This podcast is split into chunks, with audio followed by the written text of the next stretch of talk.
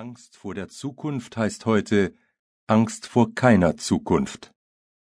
Armand Salacrou Hiermit beende ich das mit Ihnen bestehende Schulverhältnis auf der Grundlage des Thüringer Schulgesetzes entsprechend der durch Sie zu vertretenden Gründe mit Wirkung des heutigen Datums.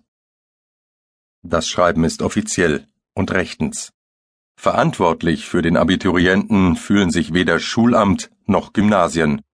Der Schulausschluss verändert seinen Status abrupt und seine Falltiefe ist immens.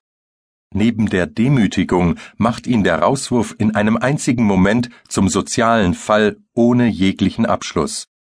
Denn die Thüringer Gesetze sind zu diesem Zeitpunkt so gehalten, dass ein Zwölftklässler, der sein Abitur nicht schafft und keinen Realschulabschluss hat, völlig ohne Abschluss dasteht.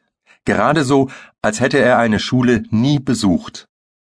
Der Schüler läuft Amok in Erfurt. Innerhalb einer Viertelstunde fallen ihm 17 Menschen zum Opfer. Weltweites Entsetzen.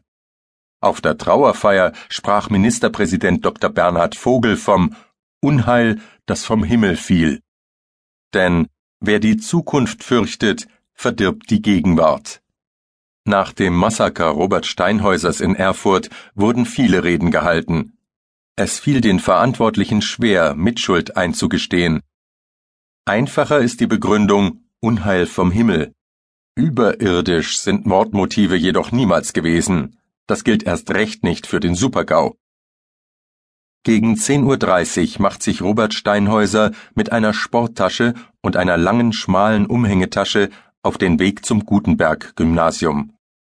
Um 10.55 Uhr betritt er das Gebäude und geht zur Herrentoilette am Ende des Ganges im Erdgeschoss. Auf der Toilette zieht der junge Mann schwarze Handschuhe an. Über den Kopf zieht er eine schwarze Sturmhaube. Er deponiert auf der Toilette 500 Schuss Munition für seine Pistole Glock 17L 9 mm mit 16 Kugeln im Magazin und im Lauf, sowie für eine Pumpgun Typ Mossberg Kaliber 1276. Diese wird er nicht benutzen.